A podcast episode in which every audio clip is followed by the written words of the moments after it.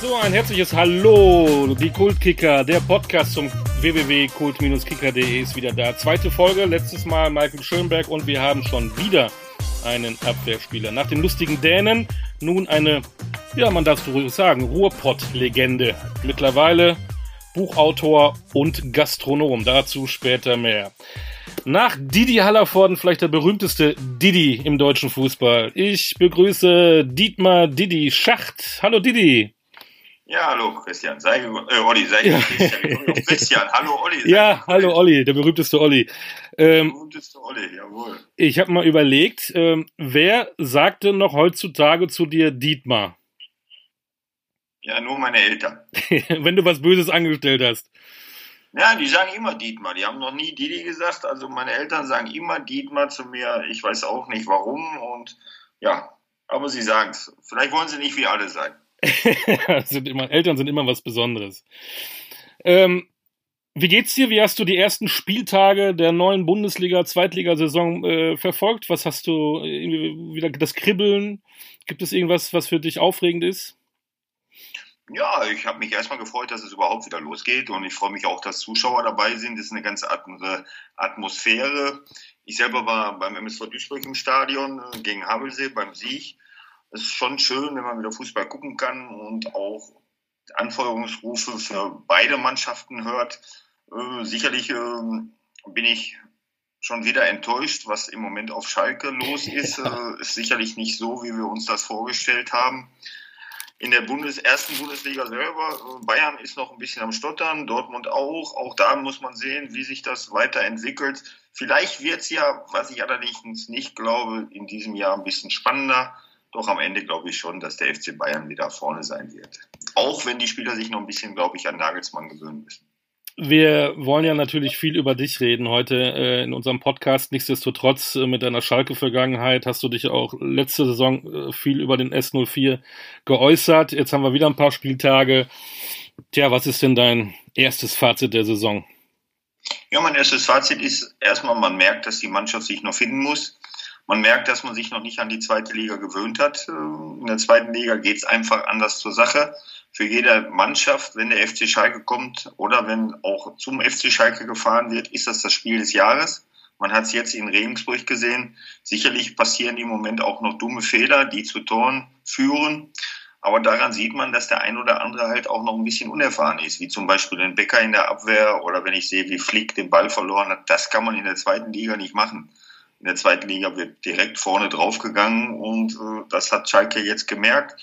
Sicherlich äh, hat das nichts mit Erfahrung oder Unerfahrenheit zu tun, wenn man drei Tore durch Standardsituationen bekommt. Das ist einfach nur Schlafmützigkeit. Aber ich glaube, wenn die Mannschaft sich gefangen hat, haben wir schon eine Möglichkeit, unter den ersten sechs mitzuspielen in diesem Jahr. Und dann müssen wir uns halt im nächsten Jahr an gewissen Stellen verstärken, so dass wir dann äh, am Ende wieder einen Aufstiegsplatz haben und dann hoffentlich in zwei Jahren wieder in der ersten Bundesliga spielen. Also in dieser Saison über den Wiederaufstieg zu reden, ist für dich äh, als ehemaliger Schalker Kapitän total vermessen? Ja, ich denke, da brauchen wir gar nicht dran zu denken, weil äh, da gibt es sicherlich andere Mannschaften, auch wenn im Moment der Motor noch bei einigen Absteigern stottert, auch beim HSV, die ja jetzt auch schon einige Jahre äh, in der zweiten Liga sind. Wir haben uns leider ein schlechtes Jahr ausgesucht, um aus, uns aus der ersten Liga zu verabschieden. Wir sind in diesem Jahr, glaube ich, in der stärksten zweiten Liga, die jemals war. Und äh, dementsprechend ist es auch schwer, wieder hochzukommen. Die Saison ist noch jung, ein Riesenumbruch. Ich habe jetzt gar nicht aufgeschrieben, wie viele Spieler gegangen sind und gekommen sind. Ich weiß gar nicht, wer überhaupt noch von letzter Saison dabei ist. Ralf Fährmann fällt mir ein, aber dann auch schon nicht mehr viele. Ähm, ja, wird schwer, ja. Ja, da wird schwer. Matthew Hoppy ist, glaube ich, noch da, aber da kann ja auch noch was passieren. Ähm, trotzdem hört man schon Rufe, der Trainer muss weg. Ja, äh, hörst du diese Rufe auch? Wie stehst du zu diesen Rufen? Ja, Mike Büskens und Dimi Gramozis äh, waren jetzt auch schon zweimal bei mir am Imbisswagen und wir unterhalten uns natürlich auch und sprechen. Ich schätze ihn als Mensch sehr. Ich denke auch, dass er alles gibt für den FC Schalke, aber ich habe auch zu ihm gesagt, vielleicht war es ein Fehler, die Mannschaft schon im April zu übernehmen. Andersrum muss man natürlich auch ihn verstehen. Er hat, glaube ich, sieben oder acht Monate vorher keinen Verein gehabt und dann ruft der FC Schalke 04 ihn an. Ich glaube, da wäre jeder Trainer barfuß hingelaufen. Obwohl ich aus taktischen Gründen hätte ich lieber gesehen vom Vorstand aus, dass man erstmal ähm, Mike Büskens oder auch Peter Neururer bis zum Sommer genommen hätte, ähm, um das Unmögliche vielleicht noch wahrzumachen und die Klasse zu halten und dann erst einen neuen Trainer zu holen, der dann den Neuaufbau gestalten kann. So war er natürlich schon oder ist auch ein bisschen verbrannt. Und äh, wenn er jetzt in den nächsten, ich sage jetzt mal, jetzt hat, steht das schwere Spiel gegen Fortuna Düsseldorf an, die auch schlecht gestartet sind, schon ein kleines Schicksalsspiel, wo der Zug hinfährt. Und er steht natürlich dadurch enorm unter Druck. Aber ich wünsche ihm, äh, dass er seine Arbeit auch in den nächsten Monaten weiter auf Schalke fortführen kann. Das war jetzt die Sicht äh, von Gramozis. Kannst du denn die Unkenrufe seitens der Fans denn verstehen?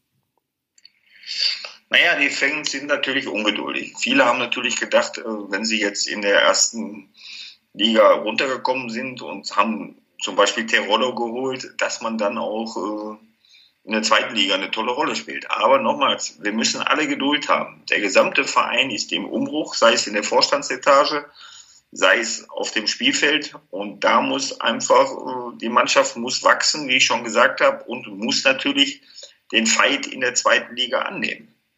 Und die Geduld der Menschen ist natürlich auch von der letzten Saison sehr strapaziert worden. Und dementsprechend äh, ist das Nervenkostüm bei den Fans sehr dünn. Jetzt sind auch wieder Zuschauer da, die sich auch Woche für Woche äußern können auf, dem, auf den Rängen und die natürlich ihren Unmut auch äh, raus, schreien, sage ich mal.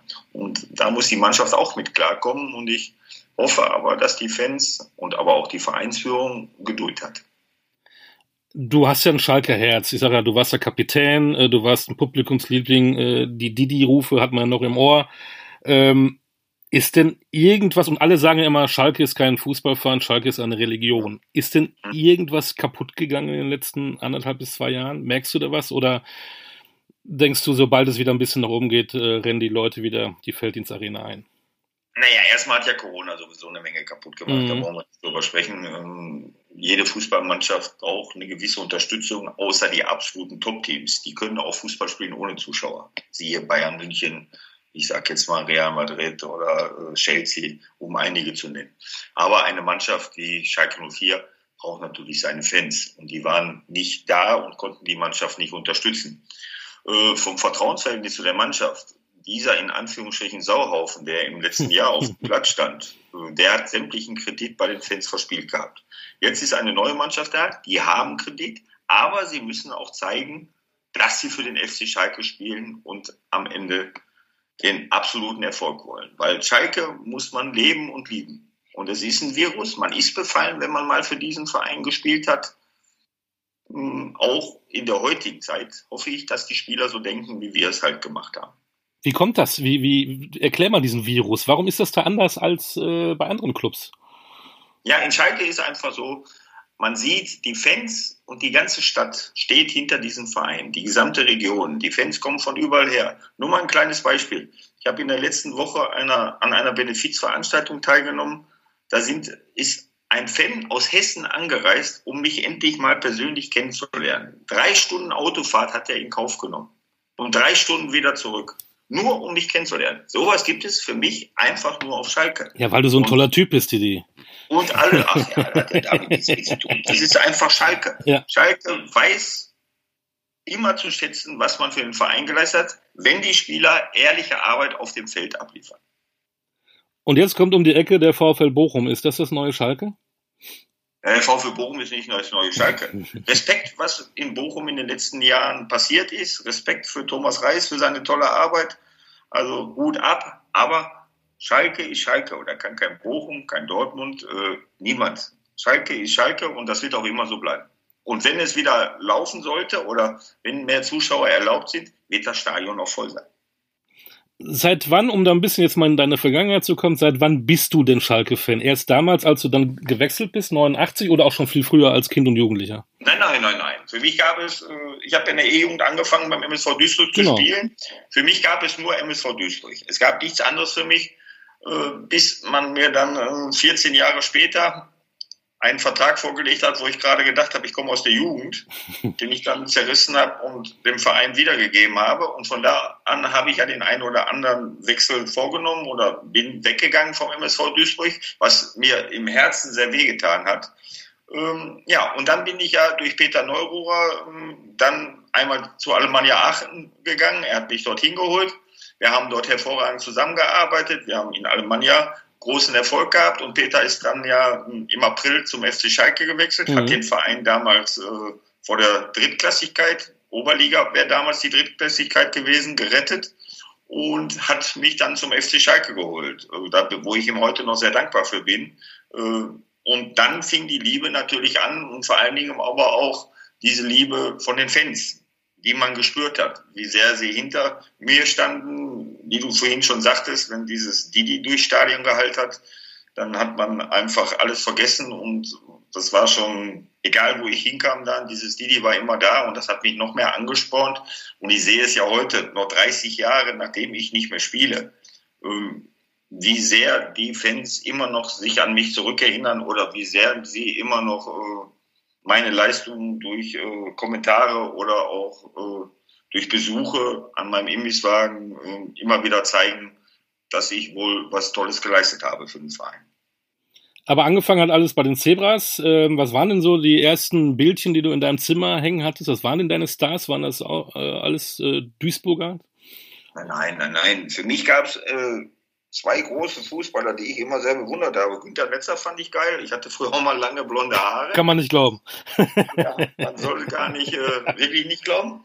Und dann war für mich natürlich Bernhard Dietz äh, das Nonplusultra. Innerz, weil, ja. wenn ich überlege, dass ich Bernhard Dietz äh, beim Training zugeschaut habe, wenn ich überlege, dass ich Bernhard Dietz als Balljunge den Ball gegeben habe und auf einmal stehe ich mit dem Kapitän der Europameistermannschaft äh, von 1980 auf dem Feld und spiele mit ihm zusammen Fußball. Unglaublich.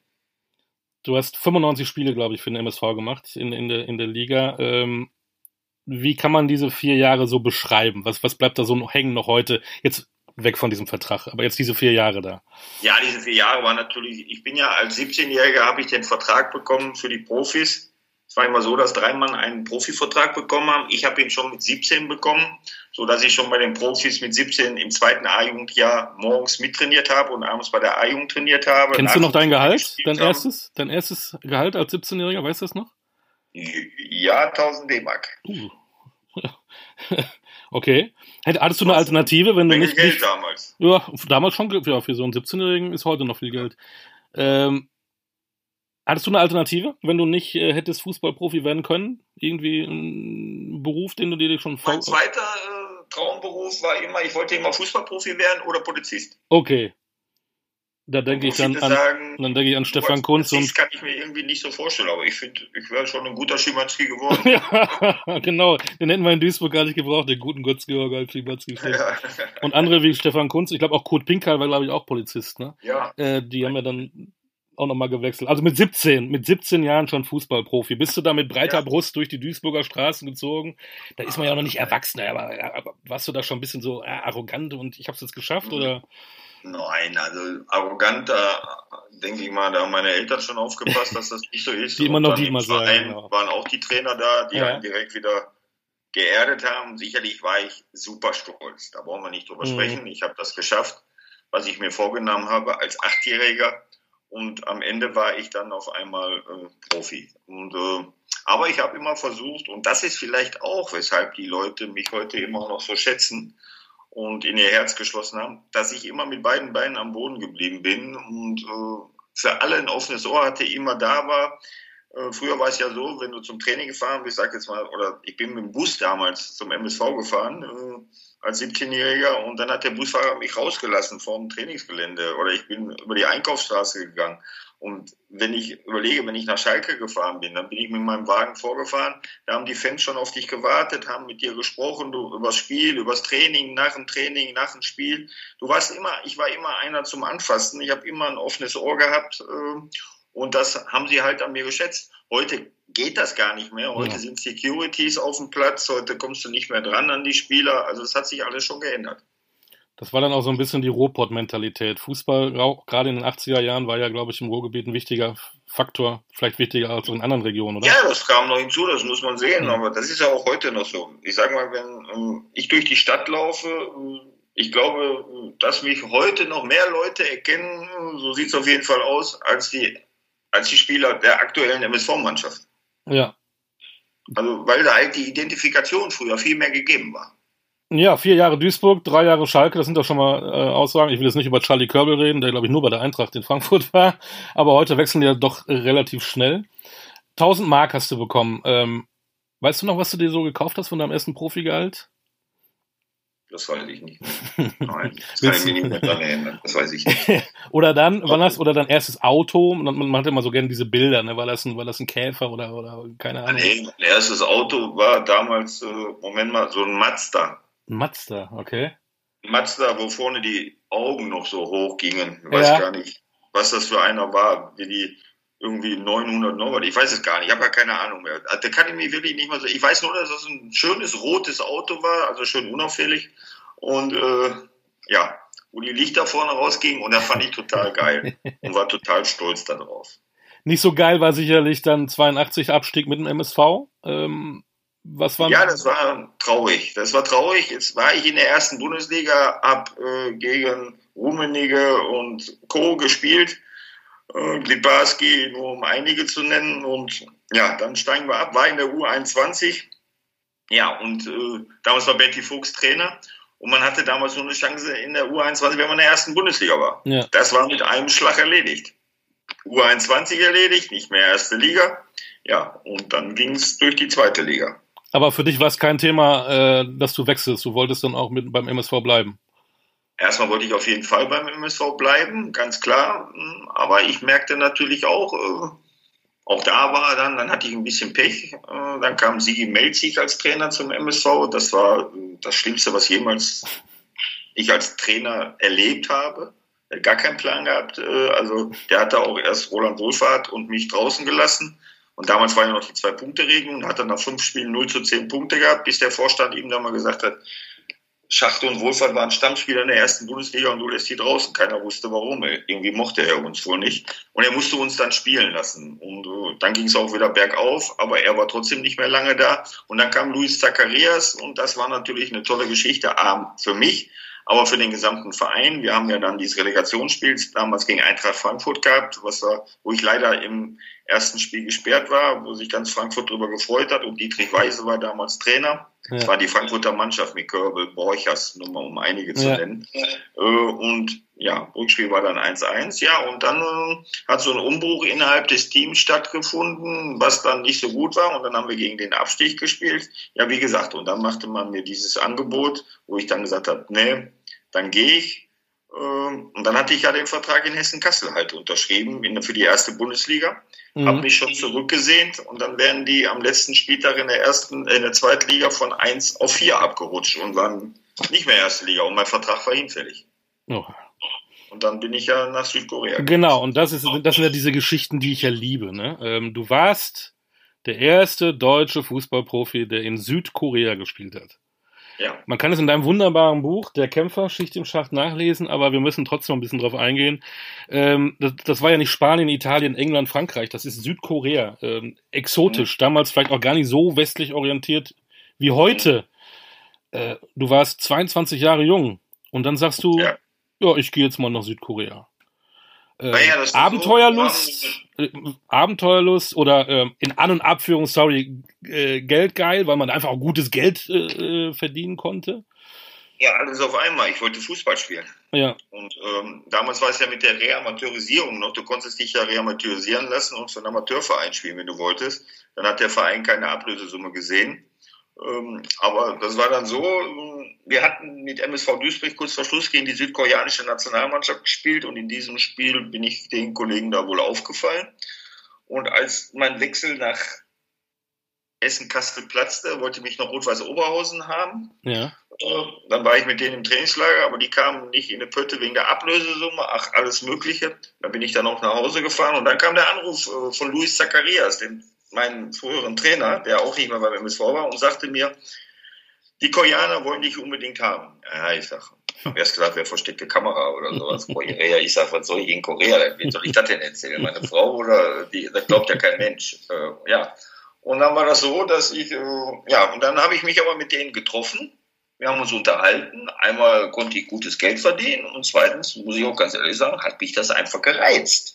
Mich hat das gereizt, der erste deutsche Profi in Südkorea zu sein. Ja, Aber wie hast du dich informiert? Weil da gab es ja kein Internet, kein gar nichts. Äh, Südkorea kenne ich eigentlich auch nur Seoul. Äh, du warst bei, wie heißen die? Posco Atoms oder so ähnlich? Oder, Posco Pohang. Oh ja, genau. Ja. Ähm, du, wie hast du dich da informiert vorher, was, was, was dich erwartet in Südkorea? Naja, durch Gespräche halt mit den Koreanern, äh, äh der mich oder die mich hier vorher getroffen haben. Die haben mich ein bisschen aufgeklärt, wie das dort läuft. Und als ich dann natürlich da runterkam, ja, war für mich eine andere Welt. Da muss man ganz ehrlich sagen. Und der erste Monat, ich habe acht Kilo abgenommen. äh, ich habe erstmal das koreanische Essen nicht äh, vertragen gehabt. Ähm, dann äh, hat man mich die ersten vier Wochen nicht angespielt, weil mein Gehalt äh, in der Zeitung stand. Mhm. Ich, bis ich dann zum Trainer gegangen bin und gesagt habe, ich fahre wieder nach Hause, das reicht mir hier. Dann hat der Trainer gesagt, bloß nicht, nächste Woche geht die Meisterschaft los, ich spreche mit der Mannschaft. Dann hat er mit der Mannschaft gesprochen und dann gewannen wir das erste Spiel 1-0. Ich machte das Tor. Ja, und dann haben wir einen Mannschaftsabend gehabt und da haben wir uns äh, die Kugel gegeben. Ja, und von dem Tag an war ich äh, der Held für die Jungs. Äh, dann ja, dann habe ich dafür gesorgt, dass wir nicht mehr immer in diesen äh, Camps geschlafen haben, diese Firmencamps, sondern mhm. dass wir vor jedem Spiel im Hotel waren. Das fanden die alle ganz toll. Wir haben gewonnen, wir haben unsere Prämie verdient und waren dann am Ende koreanischer Vizemeister. Zwischenzeitlich habe ich meine Frau äh, nach Korea kommen lassen, dass sie sich das auch mal anschaut. Man hat mir dann einen Fünfjahresvertrag angeboten. Boah. Aber ich habe mit meiner Frau gesprochen, sie wollte nicht dort leben. Und ich hatte auch, muss ich auch ganz ehrlich sagen, ich hatte Heimweh und auch Sehnsucht nach Hause wieder. Mhm. Wollte in Deutschland Fußball spielen. Und dann hatte ich ja dem Eckhard Krautsohn, auch dem Weltenbummler-Trainer, damals zugesagt, wenn ich zurückkomme, komme ich zu seinem Verein. Und er war damals Trainer in Solingen. Und ich komme dann zurück. Und 14 Tage später geht's Telefon, Eckhard Krautzen hier, du bist wieder da, warum hast du dich noch nicht bei mir gemeldet? Ich sag, sorry, ich wollte erst mal ankommen auch mal ein bisschen von meiner Familie wieder was haben. Ja, ich sag, wann soll ich denn in Solingen sein? Ja, sagt er, wie in Solingen? Ich bin mittlerweile in Berlin Trainer. Ach du Schande. Wie sollst du das denn jetzt wieder zu Hause, wenn du jetzt wieder weg bist? Naja, dann bin ich halt nach Tennis Borussia Berlin gegangen ne? und habe dann dort Fußball gespielt ein Jahr, bis ich dann weiter zu Arminia gegangen bin. Ja. Aber lass uns mal ganz kurz in Südkorea bleiben. Wenn ich mir vorstelle, ja. da ist der kleine Didi mit 22 Deutsch, Mannschaftsabend Südkorea. Was trinken die denn da eigentlich? Haben die gutes Bier in Südkorea? Ja, Bier, Bier haben die getrunken. Ja, ist genau wie in Spanien, ohne Schaum. Ja, ohne Schaum, aber irgendwann gewöhnt man sich dran. Wie hast du denn die ersten vier Wochen da kommuniziert? Ich glaube, dein Koreanisch ist nach wie vor nicht so besonders, oder? Ich kann nur ein paar Wörter Koreanisch, aber ich bin schon der englischen Sprache mächtig und dementsprechend konnte ich mich mit Englisch dort schon. Äh, Aber viel Englisch da, okay? Durchkämpfen. Ja, die Amerikaner waren ja auch damals stationiert dort äh, mhm. und dementsprechend hat man immer den Kontakt gehabt. Natürlich so, als meine Frau dann mich besuchen kam, habe ich die ersten zwei, drei Tage teilweise auf Englisch äh, geantwortet. Die hat schon gedacht, ich hätte eine englische Freundin da oder was. Das war, das war unglaublich. Musste mich erstmal wieder umstellen. Aber trotzdem, auch wenn es dann nur vier Monate waren. Es hat dir aber echt auch was gebracht, ne? sich da durchzukämpfen, sich Ansehen äh, zu holen von seinen Mannschaftskameraden. Ja, es war. Es war mehr, war ist mehr als eine Episode in deinem Leben, oder? Ja, es war nachher so. Jedes Spiel wurde live im Fernsehen übertragen. Und wenn du da irgendwo durch die Stadt gelaufen bist, die Leute haben dich angesprochen, selbst in Seoul. Also das war schon, war enorm, wenn man dann im Vorhang selber auch war oder wo wir angekommen sind. Das war ja dann für die Leute auch der erste Deutsche, ist halt in Korea, ist was Besonderes. Und ja, die Jungs hatten mich äh, damals auch ins Herz gerissen. Wie gesagt, wollten, dass ich bleibe, Fünfjahresvertrag. Ich wäre als Millionär zurückgekommen, aber ich hätte nie mehr in Deutschland richtig Fußball spielen können. Mhm. Und das hat mir gefehlt und ich wollte halt in Deutschland meinen Weg gehen. Und im Nachhinein muss ich sagen, habe ich alles richtig gemacht. Ja, du warst ja auch erst 22, ne? Mit 32 kann man das ja, ja. vielleicht machen, aber mit 22. Ja. Was war denn das Schlimmste, was du in Südkorea erlebt hast? Das Schlimmste war während eines Trainings, da war gerade der Wandel von der, vom Kommunismus zur Demokratie und die Studenten haben ähm, demonstriert Und auf einmal, wir waren am Trainieren, auf einmal kamen Militär und Studenten, die liefen übers Spielfeld, weil wir meistens an Universitätsgeländen, äh, auf Universitätsgeländen trainiert haben. Ja, und haben im Knüppel auf die Jungs eingeschlagen und oh, das war schon heftig damals. Mhm. Und Tränengas und ach, alles war im Spiel. Und da habe ich schon gedacht, was ist denn hier los, du? Äh, da habe ich schon ein bisschen, muss ich ganz ehrlich sagen, bin ja nur auch kein Kind von Traurigkeit, und, äh, aber da habe ich schon gedacht, ai, hoffentlich äh, gehen die jetzt gleich nicht hier auf dich auch noch los, du. Hm. Haben sie nicht, Gott sei Dank. Warst du danach nochmal in Südkorea? Hast du nochmal die Leute besucht? Nein, die waren aber hier in äh, Deutschland, in Duisburg im Trainingslager häufig, mhm. wo ich dann auch hingefahren bin und mich, ja, aber damals noch meine damalige Mannschaft, ja, wo ich die Jungs dann wieder, den einen oder anderen wieder getroffen habe und wo sich beide Seiten sehr gefreut haben.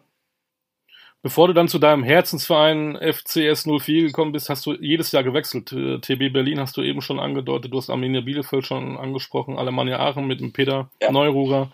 Äh, warum alles immer nur ein Jahr? Ja, erstmal war nur ein Jahresvertrag und ich war ausgeliehen. Mhm. Ähm, und ich habe einen Privatmann gehört, und zwar in Berlin, dem äh, Herrn Weiß. Das war der Chef vom Interconti. Mhm dem habe ich gehört und ja, der hat dann immer, wollte dann die, das Wahnsinnsgeld mit mir machen. Und ähm, ja, ein Jahr Bielefeld ausgeliehen, dann konnte Biele, hatte Bielefeld nicht das Geld wieder, mich weiter zu verpflichten. Fritz Fuchs hat sich jetzt damals auch nicht so dafür eingesetzt, äh, worüber die Mannschaft, aber auch die Fans sehr verwundert waren. Aber Fritz Fuchs und ich hatten nie eine sehr innige Beziehung, sondern eine reine Dienstbeziehung. Mhm. Äh, und ähm, ja, und dann bin ich ja von Bielefeld aus, habe ich dann, äh, ja, dann wollte ich auch wieder Oberhausen, wollte mich wieder haben und wieder hat es nicht geklappt äh, mit Hermann Schulz und Slobodan Sendic damals als Trainer. Und dann äh, sprach der Manfred Ommer mich an, ob ich nicht nach Bergisch Gladbach kommen möchte. Und dann habe ich mich reamateurisieren lassen, so dass der Mann in Berlin erstmal gar nichts bekommen hat an Geld. äh, dann habe ich dort gespielt in der Oberliga und äh, ja, und dann sollte ich nach zum Wuppertaler SV als Spielertrainer.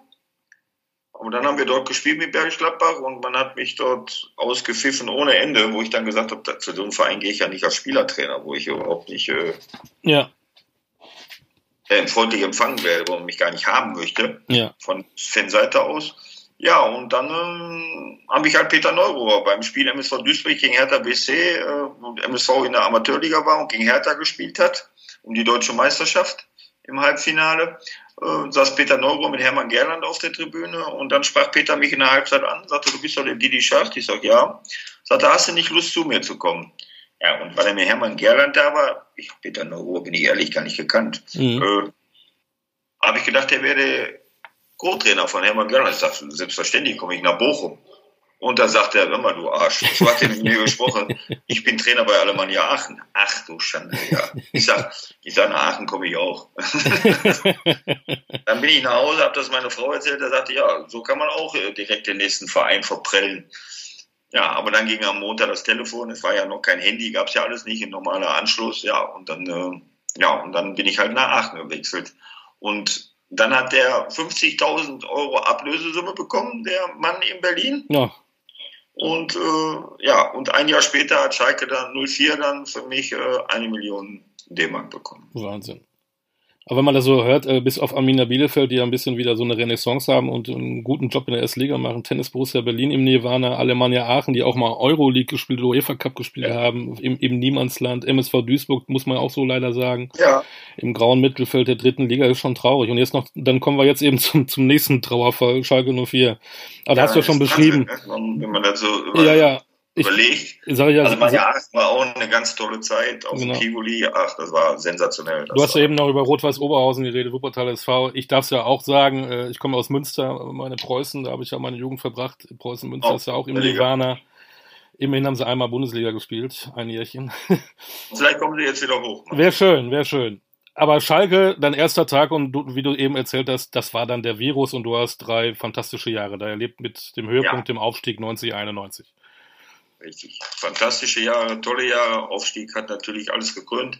Leider Gottes aber halt äh, musste ich dann verletzungsbedingt aufhören, Sportinvalide geworden und hatte dann aber das große Glück, äh, dass Alexander Risic es geschafft hat, mich in den nächsten Fußballlehrerlehrgang zu platzieren, so dass ich dann nicht in ein ganz so tiefes Loch äh, gefallen bin und dem Profifußball weiter verbunden bleiben konnte, weil ich dann halt Co-Trainer beim Wuppertaler SV von Gerd von Bruch geworden bin. Genau. In der zweiten Bundesliga. Mit 30 äh, musstest du leider aufhören. Ähm, ja. Aber du hast ja, du hast noch mal ein bisschen gespielt am fünften Spieltag. 29, 29. 29 fünfter Spieltag äh, am 24. August 91 und das ist ja nicht ein Spiel wie gegen Nürnberg oder, oder Mainz. Nein, dein letztes Spiel musste als Schalke natürlich gegen Borussia Dortmund sein. Genau. Hast, wie hast du dieses Spiel, dieses 5 zu 2 für den S04 noch in Erinnerung? Nur mal so eine kleine Renaissance noch am Rande. Mein erstes Spiel war auch gegen Borussia Dortmund. Ach komm. Ja, Hammer. Da war die Klammer. Da war die Klammer. Ja. ja. Haben die Zecken die Klammer wieder zugemacht. ja, das Spiel gegen Borussia Dortmund war unglaublich. Wir haben dieses Spiel 5 zu 2 gewonnen. Ottmar Hitzelt war damals Trainer beim BVB, seine, glaube seine erste Saison. Und ja, das war äh, ganz Gelsenkirchen hat Kopf gestanden äh, und wir haben auch ein sensationelles Spiel gemacht, wo wir auch am Ende verdientermaßen in dieser Höhe gewonnen haben. Äh, heute, heute sehe ich es so, einfach ein toller und sensationeller Abschluss meiner fußballerischen Karriere als Spieler. So was ähnliches hatte Michael Schönberg auch gesagt, der auch äh, sozusagen als Sportinvalide äh, aufhören musste. Und ja. ich dann immer denke, solche Leute, die auch viel für so einen Verein getan haben, die haben ja eigentlich auch so ein Abschiedsspiel verdient, ne? die die Saison zu Ende spielen. Da gibt es im Sommer nochmal so ein Abschiedsspiel. Bist du sehr traurig, dass das dein, dein Körper dann sozusagen dann Strich durch die Rechnung gemacht hat?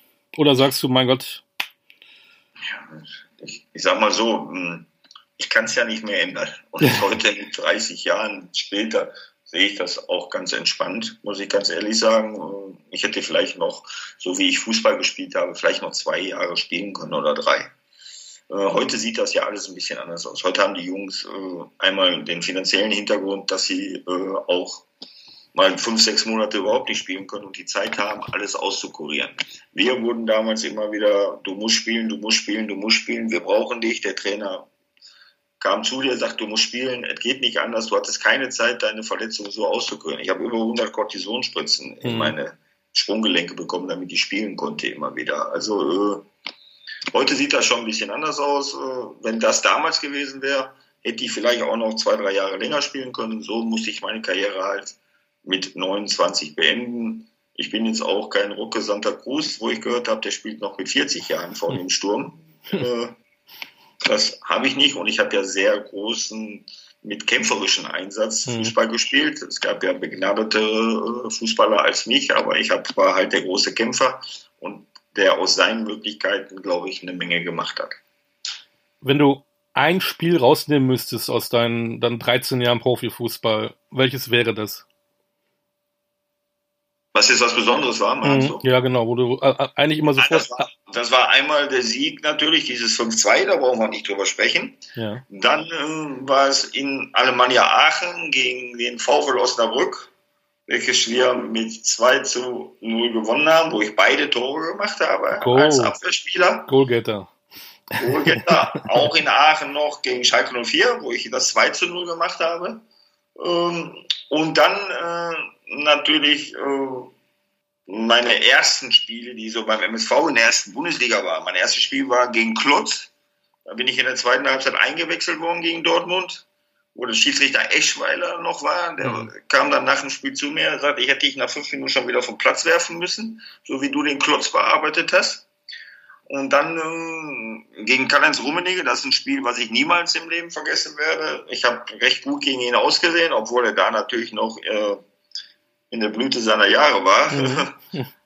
vom Allerfeinsten. Und ja, und ein besonderer Sieg damals gegen die Startruppe des ersten FC Köln äh, mit Klaus Fischer, Pierre Libarski, Schumacher, Strack, nur um einige zu nennen, Paul Steiner, Engels, äh, die Klaus Allos, die haben wir damals äh, dem MSV Duisburg im Pokal und in der Meisterschaft jeweils an der Wedau geschlagen. Das sind natürlich so einschneidende Erlebnisse, die man nicht vergisst. Und äh, ja, aber so hat jeder seine Spiele. Aber ich weiß heute noch fast jedes Spiel, welches ich bestritten habe. Und ich kann auch fast immer sagen, wie dieses Spiel gelaufen ist. Da habe ich ein ganz gutes fotografisches Gedächtnis. Dann kannst du mir ja sagen, also wenn du immer körperbetont gespielt hast, du hast ja dann in An- und Abführung nur drei rote Karten bekommen. Ähm, waren die alle drei berechtigt? Zwei. Hallo, zwei. Zwei. Zwei sogar nur. Dann habe ich falsch recherchiert. Zwei äh, rote Karten. Waren die beiden denn berechtigt? Also in Freiburg habe ich eine rote Karte bekommen, die war unberechtigt. Da bin ich im Nachhinein freigesprochen worden. Okay.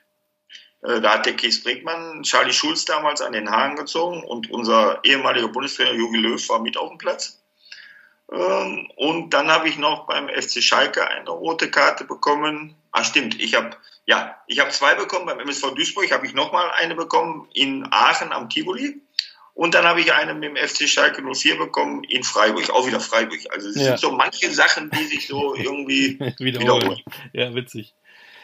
Ähm, du hast natürlich immer gut ausgesehen in der Abwehr, aber es war denn, äh, welcher Gegenspieler hast du denn gehasst, gegen den du nicht gut ausgesehen hast? Oder gab es da gar keinen, weil du die alle niedergekämpft hast? Nein, das war, das war schon, also ich sag mal, schwer war Karl-Heinz Rummenigge, brauchen wir nicht drüber sprechen. Das ja. war, war, unglaublich, aber ich habe ihn mit meinen Möglichkeiten hervorragend bekämpft. Äh, habe sogar damals im Kicker eine 3 dafür gekriegt nach dem Spiel. Äh, Pierre Libarski habe ich ganz ausgeschaltet, das will er heute zwar nicht mehr hören, ist ja einer meiner besten Freunde. Da lacht er immer drüber. Ich sage, du hast, bist ja schon gesprungen, wenn du mich nur atmen gehört hast. Jeboa war äh, schwer zu spielen, aber auch den habe ich so richtig schlecht ausgesehen, weiß ich gar nicht. Also ich habe immer versucht, mein Bestes zu geben, die Jungs auszuschalten und es gab jetzt keinen, der mir gegen mich mal drei oder vier Tore gemacht hat. Bei 13 Jahren äh, und verschiedene Vereine, hattest du mal so einen verrückten Mitspieler gehabt, irgendwie, was weiß ich, wo der herkam, wo du denkst, was ist denn das für einer? Ja, Günter Schlipper war ja ein ganz verrückter, muss man ja sagen. Schlippi war was Besonderes, er war ein Top-Fußballer vor den Herren, aber auch ein toller Typ. Äh, wir haben eine Menge Spaß mit ihm gehabt. Äh, in Berlin bei TB habe ich einige kennengelernt. Da habe ich mich gefragt, warum sind die Fußballer? Weil der eine hat eine Disco nebenbei, der eine hatte das, aber so haben die dann teilweise auch gespielt. Ähm, ansonsten jetzt, ja, Jens Lehmann auch ein ganz toller Typ, muss man sagen. Man muss ja sehen, die Spieler untereinander sind ja anders, als sie sich teilweise draußen dann geben. Ja. Und äh, Jens Lehmann auch ein ganz hervorragender Torwart, äh, ganz große Klasse. Werner Vollack auch ein Riesentyp. Also es gibt viele tolle Fußballer, die ich kennengelernt habe, äh, aber auch als Gegenspieler, aber auch in anderen Mannschaften, aber auch als Mitspieler. Und äh, ja, ich möchte diese ganzen Bekanntschaften alle Male nicht missen. Welcher Trainer hat dich denn am meisten beeindruckt? Als Trainer, ja gut, ähm, Friedhelm Wenzlaff hat damals dafür gesorgt, dass ich, äh, das war mein erster Profitrainer. Dann äh, Kuno Klützer, damals äh, eine absolute Größe im Fußball, hat mich damals zum Stammspieler gemacht beim MSV Duisburg. Dann äh, Peter Neurohr und äh, Horst Franz, darf man nicht vergessen, der damals auch auf Schalke und in Bielefeld, hat mich damals nach Bielefeld geholt, heute noch ein väterlicher Freund. Danach war ich nochmal mit ihm im, als Trainerteam in Babelsberg. Auch ein ganz toller Mensch. Äh, Peter Neurohrer, äh, auch heute noch, heute war er noch bei mir am Imbisswagen wieder, kommt mich häufiger besuchen, wir telefonieren ab und zu. Ihm habe ich eine Menge zu verdanken, dass er mich wieder zurückgeholt hat in den Profifußball, was auch äh, nicht alltäglich ist. Ja, und Alexander Ristic halt, äh, der auch ein väterlicher Freund war, der dann, wenn man mit ihm alleine war, für einen da war, der auch honoriert hat, dass du Leistung gebracht hast, der mich immer wieder auch zum Kapitän gemacht hat, auch zum Kapitän bestimmt hat. Äh, Peter Neuro hat das in Aachen gemacht und Ristic hat das auf Schalke gemacht äh, und der immer zu mir gestanden hat und der dann auch da mich nochmal als Trainer zurück nach Düsseldorf geholt hat, was er mir auch damals versprochen hatte. Und das habe ich ihm sehr hoch angerechnet und äh, da bin ich ihm auch heute noch sehr dankbar. Also von jedem Trainer habe ich was mitgenommen, ob positiv oder negativ.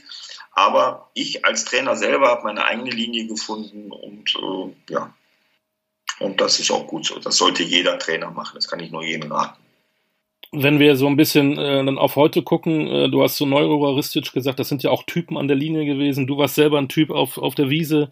Haben wir heute einfach zu wenig Typen im Fußball? Ja, das hat sich sicherlich alles geändert. Es gibt nicht mehr die Typen wie Effenberg, Matthäus, nur um einige zu nennen. Ähm, es ist alles ein bisschen anders geworden. Man sieht, die Trainer sind anders, es sind viele Laptop-Trainer. Äh, keiner kann sich mehr normal bewegen und ist ja auch im Privatleben. Die Spieler können sich kaum, die können ja gar nichts mehr machen. Sie stehen ja nur unter Kontrolle durch die Handys, können nirgendwo mehr hingehen. Also das ist schon alles äh, sehr anders geworden und manchmal fehlen mir solche Typen, die das Heft in die Hand nehmen, wo die Leute sich mit identifizieren. Haben wir vorhin schon drüber gesprochen, mit dem durch die Stadt laufen. Äh, man kann sich mit den Spielern nicht mehr so identifizieren, wie es früher einmal war. Es ist so, heute ist eine sehr schnelllebige Zeit auch. Äh, heute laufen die Kinder rum im Trikot von Messi, Lewandowski, äh, Neymar und Ronaldo. Und dann ist Ende. Ja. Sieht man alles nicht mehr. Andere sieht man nicht. Und die werden aber auch jetzt weniger. Ich frage mich, was danach kommt. Welche Trikots dann getragen werden. Weil im Moment sehe ich da nicht großartig jemanden, der da in diese Fußstapfen treten kann. Wir beiden sind ja dann ähm, auch Fußballromantiker. Du bist ja auch Opa und wenn dein Enkelkind mal zum Opa Didi kommt und sagt, er möchte Fußballprofi werden, würdest du ihm abraten? Aus finanziellen Gründen nicht. Du könntest ja sein Berater werden. ja, ich könnte sein Berater, dann mache ich mich direkt auch nochmal frisch. Nein, das muss er ja selber wissen. Naja. Das ist, äh, das soll aber auch sein Vater entscheiden und nicht der Opa. Ähm, mein Sohn hat ja auch Fußball gespielt und er war ein toller Spieler, der Moritz. Äh, und aber der ist mal zu mir gekommen, äh, da war er 14 und sagte, ich möchte gerne einen anderen Nachnamen haben, weil er wurde immer daran gemessen, wie sein Vater ist. Also, wenn er gut gespielt hat, ist er normal, ist der Sohn vom Schacht. Und wenn er schlecht gespielt hat, der spielt ja nur, weil er der Sohn vom Schacht ist. Ja. Also der Junge hat immer sehr unter Druck gestanden. So, und jetzt wäre es ja beim Enkel genauso, wenn er jetzt, der lebt in Bochum, mein Sohn, ähm, wenn er jetzt hier in Duisburg oder in Gelsenkirchen wäre, dann hätte er es ja genauso schwer. Und mein Sohn hat es bis zur Oberliga geschafft, damals dritte Liga. Ja, und dann äh, hat er irgendwann aufgehört, Fußball zu spielen. Er hat jetzt auch sein Alter. Aber mit dem Namen Schacht hat man es natürlich dann auch manchmal nicht so einfach.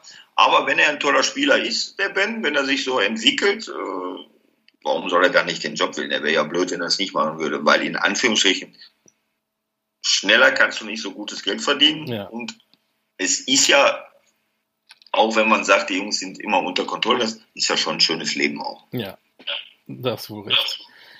Äh, kommen wir zu, de zu, deinem Leben. Buchautor kann ich nur empfehlen nochmal. Du hast eine Biografie geschrieben und dann darf man sagen, Freund Peter Neururer ähm, hat auch ja. ein Vorwort reingesetzt. Der Kämpfer, Schicht im Schach, kann ich nur empfehlen. Sehr, sehr unterhaltsam. Da gibt es dann auch mehr auch zu deiner Trainerkarriere. Wir wollen ja bei Kultkicker, der Podcaster, über Spielerkarrieren reden. Also absolut mhm. empfehlenswert aus dem Niebe Media Verlag, heißt das, glaube ich. Richtig, ja.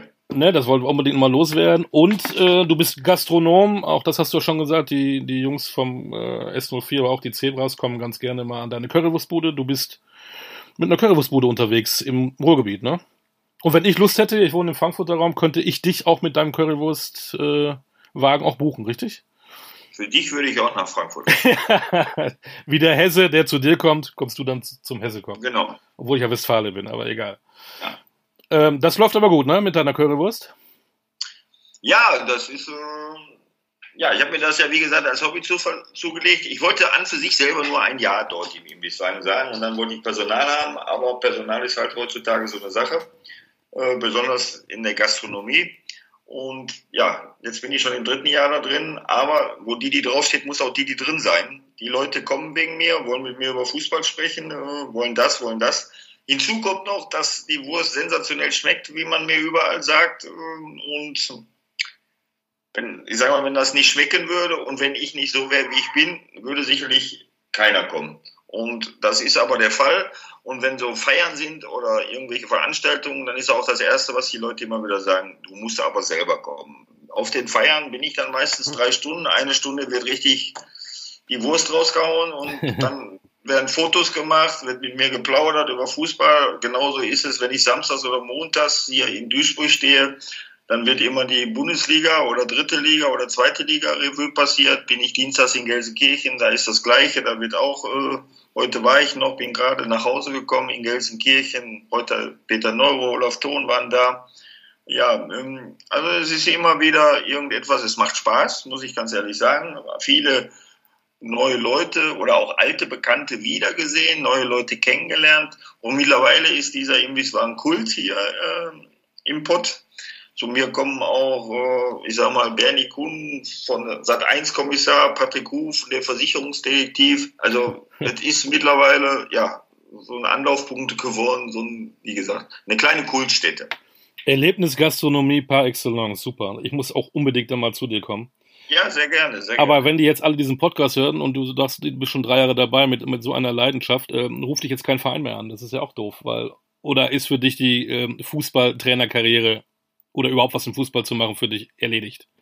Ja, das ist die große Frage, die ich mir jetzt auch immer so stelle. Ich war ja bis zum Sommer noch Trainer in der Oberliga äh, hier in Duisburg, beim FSV Duisburg, habe aber von vornherein gesagt, ich habe die im Oktober übernommen, habe ein Spiel gemacht, dann kam Corona, Hm. Habe aber von vornherein gesagt, ich mache das nur bis zum Sommer. So, ähm, ja, ich sag mal so, wenn was Interessantes kommt und wo mir ein Verein wirklich aufzeigen kann, pass auf, wir haben diese Ziele, wir wollen in diese Klasse, wir wollen aufsteigen, wir wollen das machen, wir wollen das machen, sage ich nicht nein. Dann versuche ich wirklich gutes Personal zu finden für meinen Imbisswagen äh, und ich komme halt so vorbei und konzentriere mich dann nochmal auf den Trainerjob. Andersrum darf man auch nicht vergessen, ich werde jetzt nächsten Monat 59 Jahre alt und man sieht ja, die jungen Trainer sind auf dem Vormarsch. Ja. Sei es im Amateurfußball und sei es im Profifußball. Oder auch im Juniorenfußball. Hm, Dementsprechend, äh, es kommt mal die ein oder andere Anfrage. Es war aber jetzt noch nichts dabei, dass ich sage, boah, das muss ich unbedingt machen. Das Schöne ist, dass ich unabhängig bin, ähm, dass ich jetzt auch nicht da jedes Erstbeste annehmen muss. Ich möchte schon noch ein bisschen dem Fußball verbunden sein, sei es als sportlicher Leiter, sei es als Trainer oder sei es in irgendeiner anderen Funktion. Und da muss ich mal sehen, wie sich das jetzt in nächster Zeit weiterentwickelt. Und es ist aber auch immer Angebot und Nachfrage. Richtig. Das Vielleicht das erinnern sich ja, vielleicht erinnern sich ja welche äh, in, in Südkorea wieder an dich und holen dich noch, noch nach Südkorea. Ja, man weiß es nicht. Fußball soll man nie, nie sagen. Ja, es genau. sind manchmal Dinge, wo man nicht dran denkt, auf einmal geht's Telefon. Und dann sagt einer, mal, kannst du dir nicht vorstellen, das oder das zu machen? Genau. Aber du hast schon recht, äh, im Moment äh, ist es auch so, dass äh, Didi Schacht eben sicherlich mit dem FC Schalke und mit MSV Duisburg in Verbindung gebracht wird, aber halt auch sehr viel mit dem Imbisswagen. Ist vollkommen richtig und äh, ja, wie gesagt, man muss sehen, wie sich das alles entwickelt. Vielleicht kommt noch mal was Interessantes. Wenn nicht, äh, ja gut, dann, äh, dann gehe ich halt nur noch Fußballspiele mir anschauen. genau. Und äh, redest mit deinen Kunden, äh, die deine tolle Currywurst mit einer Das bleibt ja Genau. ab und zu halt mit dir über Podcast oder wenn ich Genau. mal das ein oder andere Mal in irgendeine Sportsendung eingeladen werde. Das kommt ja auch noch hinzu, so ist das ja nicht. Äh, So dass ich immer so ein bisschen dem Fußball nach wie vor oder für immer verbunden bleiben werde. Und es ist auch so, dass in Schalke ab und zu Fanveranstaltungen sind, wo ich dann auch eingeladen bin. Äh, Also ist immer, irgendwas steht immer ein bisschen an. Und das ist auch gut so. Didi, wir haben es geschafft. Es war äh, eine gute Dreiviertelstunde. Es hat richtig Spaß gemacht, über deine Vita zu fliegen. Ich wünsche dir, egal was kommt, alles Gute. Danke. Ne? Äh, Erfolg, bleib auf jeden Fall gesund. Und ähm, ich werde sicherlich, sobald ich da in der Nähe bin, bei dir vorbeikommen, ob in Duisburg oder Gelsenkirchen. Die Currywurst werde ich mir auf jeden Fall antun, mit Sicherheit. Ja. Freue ich mich jetzt schon drauf. Das gleiche wünsche ich dir auch. Bleib gesund. Und dann freue ich mich, wenn wir beide weiter miteinander oder demnächst mal wieder plaudern und wenn du natürlich bei mir mal eine Currywurst essen kommst. Auf jeden Fall. Danke dir. Das war Kultkicker, der Podcast. Äh, in 14 Tagen dann der nächste. Äh, ich kann Didi fragen, der wird ihn noch kennen. Der Mann des tödlichen Passes wird dann äh, Gast sein. Den kennst du, ne? Der Mann des tödlichen Passes. Ja. Dann sag mir den mal. Uwe Bein. Uwe Bein, ja, das ist natürlich, ja, gegen den haben wir auch noch, ja, gegen den habe ich auch noch gespielt. Eintracht Frankfurt damals, in dem Jahr, als wir aufgestiegen sind. Leider haben wir dort richtig Haue gekriegt. Siehste? 5 zu 1 verloren.